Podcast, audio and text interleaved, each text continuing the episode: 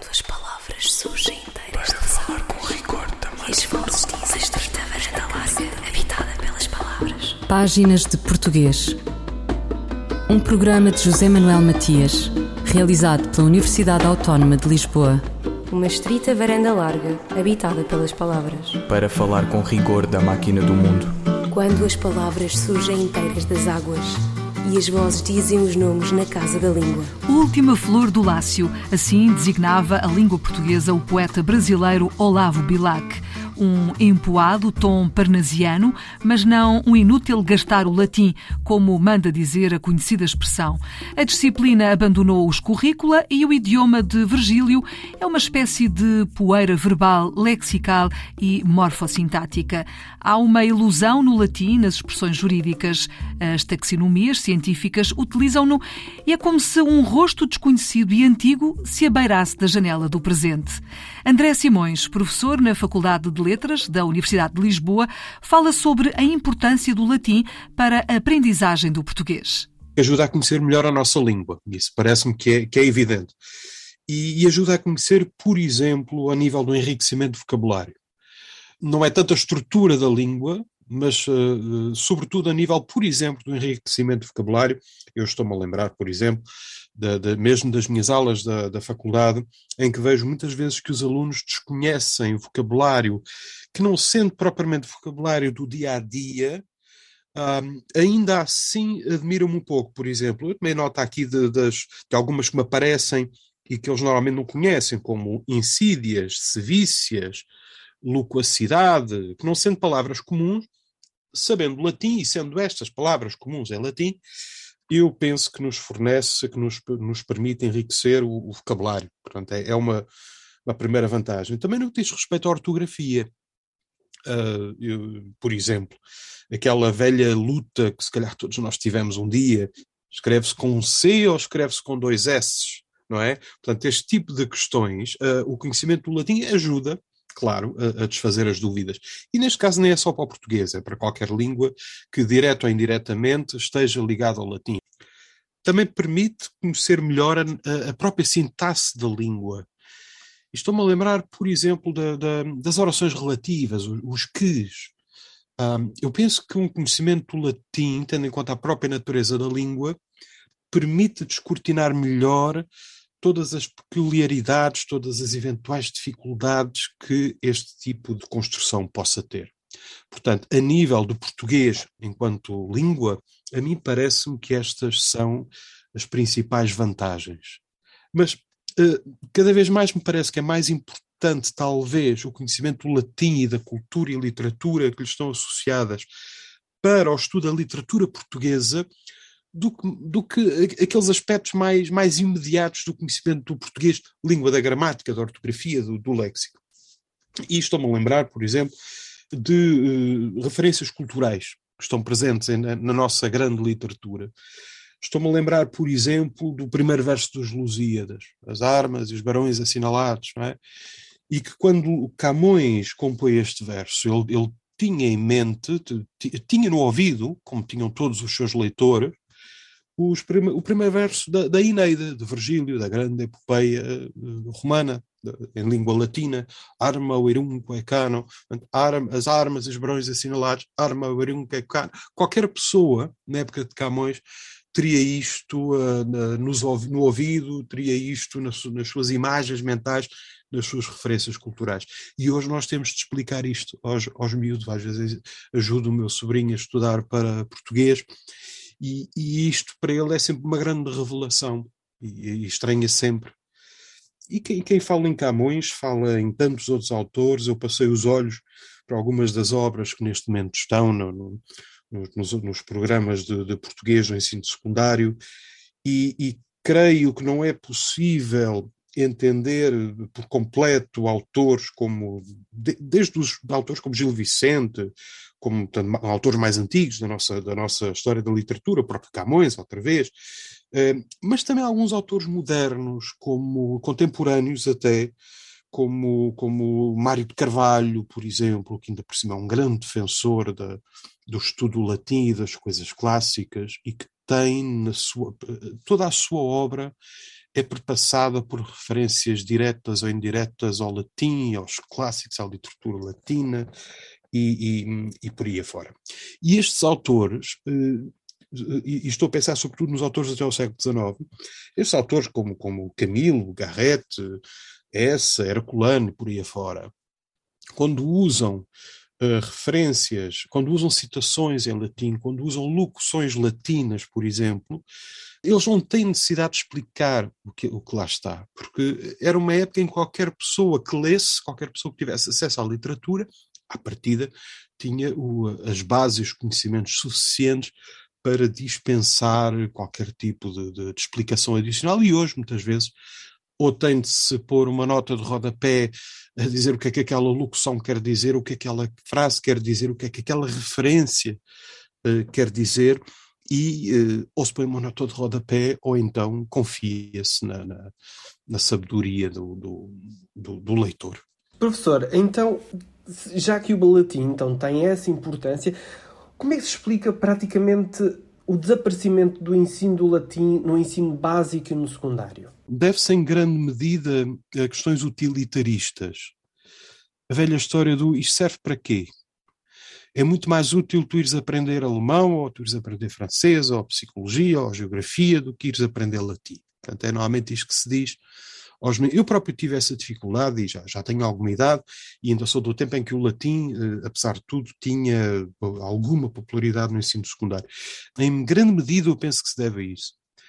Também me parece que, em grande medida, se deve às metodologias que, infelizmente, ainda se utilizam que ainda, metodologias que me parece que ainda, ainda muito conservadoras, muito ligadas a, ao decorar paradigmas, a, a, textos que são usados para aprendizagem que não dizem nada aos alunos, não têm nada a ver com a realidade cotidiana.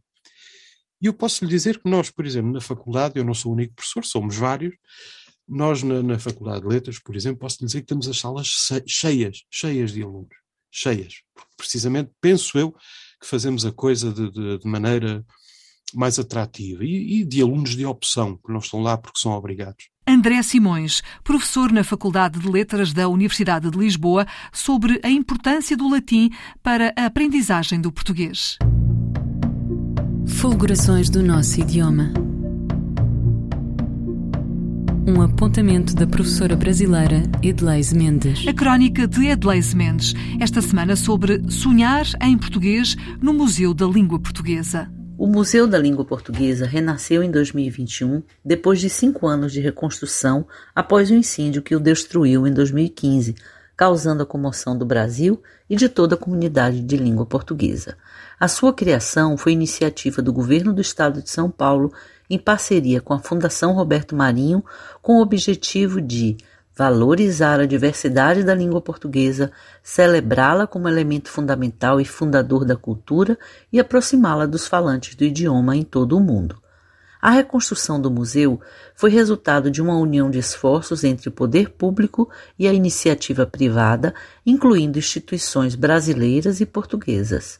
Em seus dez primeiros anos de funcionamento, de 2006 a 2015, o espaço recebeu mais de 3 milhões e 900 mil visitantes, que se emocionaram conhecendo a história da língua, a sua grande diversidade, a sua expressão popular, a sua arte e beleza, de modo dinâmico e com o apoio de recursos tecnológicos e interativos.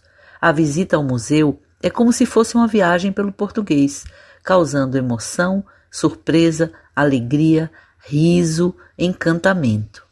Além da exposição principal e permanente, o museu tem exposições temporárias que são verdadeiras experiências artísticas, sensitivas e culturais.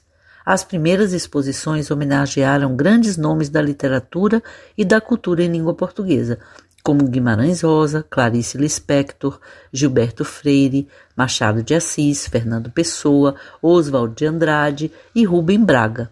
Em um segundo momento, elas passaram a incluir temas do cotidiano, a diversidade linguística e cultural do português, a arte popular, a música, o humor, entre outros, usando diferentes linguagens midiáticas e artísticas.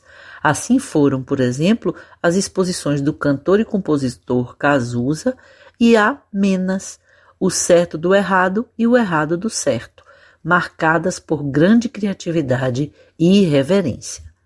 Até 12 de junho de 2022 está em cartaz a exposição Sonhei em Português, que tem como tema central os deslocamentos humanos na contemporaneidade e o fato de que esses fenômenos são marcados de modo profundo pelas línguas. Assim, as diferentes salas da exposição mostram as variadas faces da imigração e a sua relação com o português, mas também com as diferentes línguas que com ele convivem, explorando o entrelaçamento de mundos, culturas e, por que não, sonhos. Por meio das instalações cheias de recursos sensoriais, os visitantes experimentam conhecer as pessoas e os trânsitos das línguas dos diferentes grupos de imigrantes no Brasil, bem como as variadas experiências nas lutas cotidianas para viver em outro lugar. Luzes, sons, música, vídeo, imagens contribuem para abordar o tema de modo impactante, mas também lírico, já que a poesia está presente em todo o percurso da exposição. A língua portuguesa é patrimônio imaterial de toda a comunidade de falantes e de todo o mundo. Que o Museu da Língua Portuguesa continue a mostrar, de modo mágico, esse grande bem da humanidade. Edleise Mendes, O Sonho em Português, no Museu da Língua Portuguesa de São Paulo, no Brasil.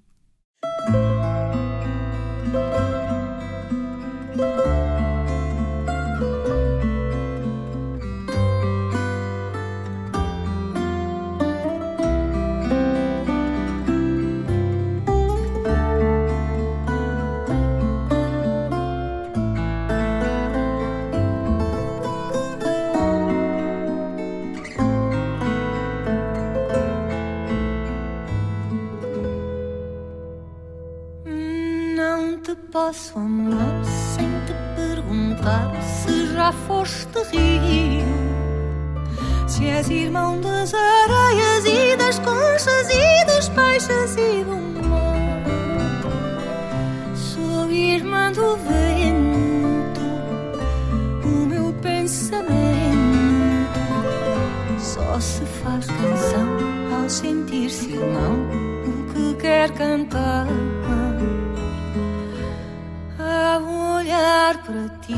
Sei que te escolhi porque foste rio.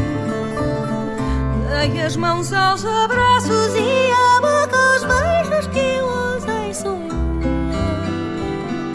Sou irmã de tudo, amor. O meu canto é mudo. Se eu não conseguir chorar e sorrir mas eis que o coração se torna transparente. Eis que o coração abriga os temporais que nascem no mar e tudo a ser capaz de traduzir na língua das canções, na minha voz, na tua voz,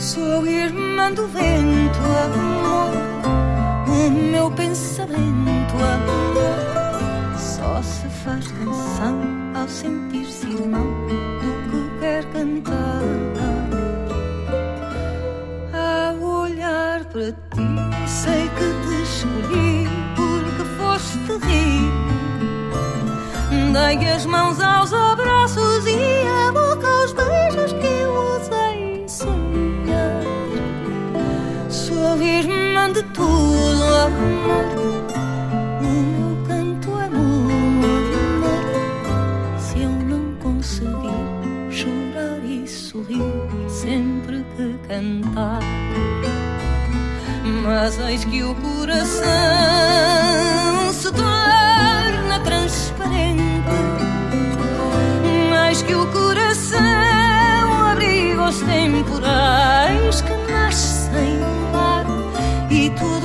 ser capaz de traduzir na língua das canções, na minha voz, na tua voz, o som da água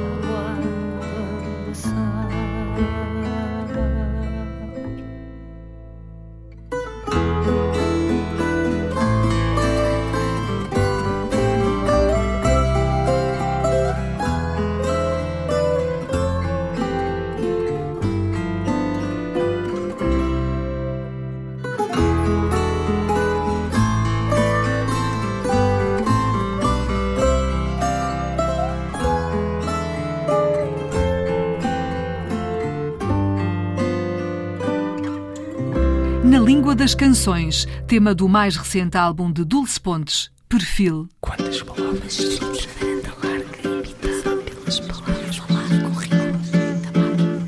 Duvidário é o lugar, objeto, livro onde tiramos dúvidas sobre a língua portuguesa. Conjugações, preposições, vocábulos, o que seja. Um instrumento de consulta organizado por Paula Cristina Ferreira, professora da Escola Superior de Educação e Ciências Sociais do Instituto Politécnico de Lisboa. O livro responde a 100 dúvidas as mais comuns sobre o duvidário, sem dúvidas, da língua portuguesa. Primeiro começou de uma partilha com a professora Noémia Jorge e o projeto te- tem eh, como colaboradoras muito estreitas duas professoras da Escola Superior de Educação e Ciências Sociais, portanto eu, Paula Cristina Ferreira e a professora Noémia Jorge. Pensámos em desenvolver as competências de escrita, principalmente, mas também de oralidade e metalinguísticas, que os estudantes dos dois cursos que ministrávamos eh, pudessem ehm, desenvolver através desta atividade. Como o próprio título di- indica, sem dúvidas da língua portuguesa. Estas 100 dúvidas foram escolhidas, há mais. Como é que escolheram as dúvidas?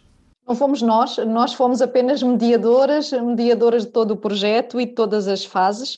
Uh, foram os alunos, portanto, começámos por fazer a apresentação das nossas intenções, uh, dizendo que gostaríamos que eles desenvolvessem as suas competências de língua e que, eventualmente, faríamos um, um livro em papel ou em e-book, conforme uh, depois se pudesse concretizar, e que eles seriam os autores e que os autores partiriam das dúvidas, o que os deixou logo um pouco apreensivos, mas ao mesmo tempo curiosos, com, com uma, uma espécie de um desafio que já estavam a sentir.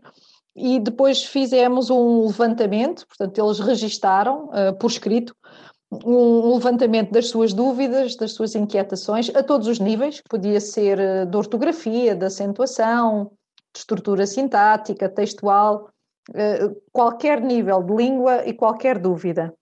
Depois desse levantamento de, das dúvidas sentidas, dúvidas individuais, eles criaram pares, portanto, um colega, um colega com quem gostariam de trabalhar, e escolheram a dúvida que gostariam de desenvolver e, conhecer, e resolver, não é?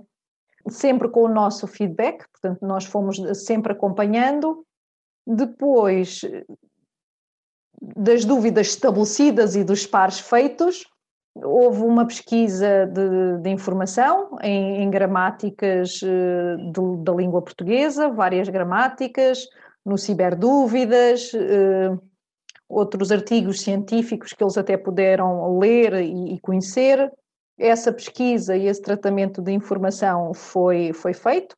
E depois a parte da, da produção do texto. Eh, não sei se me permite, mas a, a produção de texto parece-nos pouco, parece que a dúvida fica resolvida rapidamente, mas no nosso entender, de docentes das, das disciplinas, um, os alunos desenvolveram bastante as suas competências metalinguísticas na medida em que tiveram que trabalhar o texto que, que estava no, no, na gramática, portanto, nos documentos normativos, fazendo a adequação e colocando num discurso próprio, ainda que académico, e essa produção, eh, naturalmente, teve três fases. Eles planificaram como é que iriam eh, desenvolver a dúvida, resolvê-la, criar os exemplos, porque eu, era ponto assente que os exemplos não seriam uh, retirados de textos literários ou não literários, eram,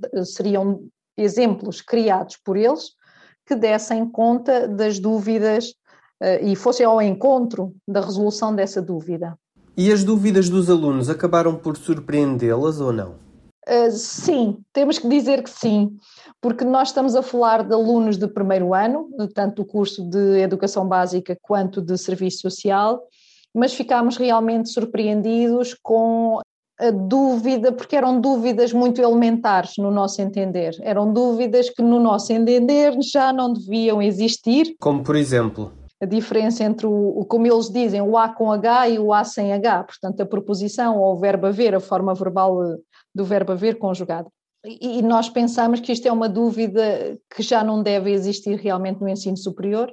No entanto, gostámos bastante que eles tivessem tido a humildade de reconhecer estas dúvidas e, ao mesmo tempo, de as querer resolver, eh, não é? de, de as assumir e depois querer resolvê-las de uma vez por todas. Este livro está dividido em quatro partes a parte 1, som, grafia e significado das palavras, parte 2, o acordo ortográfico de 1990, parte 3, flexão, pronominalização, concordância, parte 4, questões estilísticas, normas gráficas e pontuação. Onde é que surgiram as maiores dificuldades destes alunos? As maiores dificuldades, até pela quantidade, não é? A quantidade de dúvidas é notória eh, foi no, no primeiro nível, portanto, o significado das palavras e a própria grafia e ortografia. Paula Cristina Ferreira, professora da Escola Superior de Educação e Ciências Sociais do Instituto Politécnico de Lisboa, sobre o duvidário, sem dúvidas da língua portuguesa. Tudo para ir ao encontro da resposta certa e não de encontro a ela. De que forma é que os alunos poderão aperfeiçoar a sua competência linguística no âmbito da comunicação escrita? Sandra Duarte Tavares. Os alunos só conseguirão, do meu ponto de vista, alcançar uma sólida competência linguística no domínio da comunicação escrita se tiverem, a meu ver, bons hábitos e rotinas de trabalho dentro e fora da escola. Vejamos algumas boas práticas para que os alunos possam alcançar esse objetivo. Contacto regular com a leitura e leitura de qualidade. É muito importante que os alunos sejam frequentemente expostos à forma de registro cuidado das palavras e tenham contacto regular com a leitura literária e não literária. A leitura possibilita não só o enriquecimento do vocabulário e o aperfeiçoamento da sintaxe, como também a criatividade, abrindo novos horizontes sociais e culturais e os pais desempenham naturalmente um papel fundamental no estímulo à leitura, devendo aconselhar os seus filhos a lerem bons livros adequados à sua faixa etária. E naturalmente os próprios pais devem mostrar o exemplo e devem ler. Comportamento gera comportamento. Outra boa prática é a consulta de dicionários, prontuários e gramáticas. A consulta de dicionários e prontuários é uma prática que deve ser constante e regular. Se o aluno tem uma uma determinada dúvida na grafia ou no significado de uma palavra, deve esclarecê-la consultando um dicionário de referência ou outro qualquer recurso linguístico. Nunca deve ficar com a dúvida nem confiar em fontes que não sejam fidedignas. Finalmente, a prática de revisão atenta dos textos que escrevem. A revisão atenta do texto é também um aspecto que deve ser valorizado. Reler as respostas dos testes, exames e de todas as produções escritas é uma excelente prática porque permite ao aluno detectar incorreções e gralhas anteriormente despercebidas, aperfeiçoando assim o seu texto. Sandra Duarte Tavares, linguista.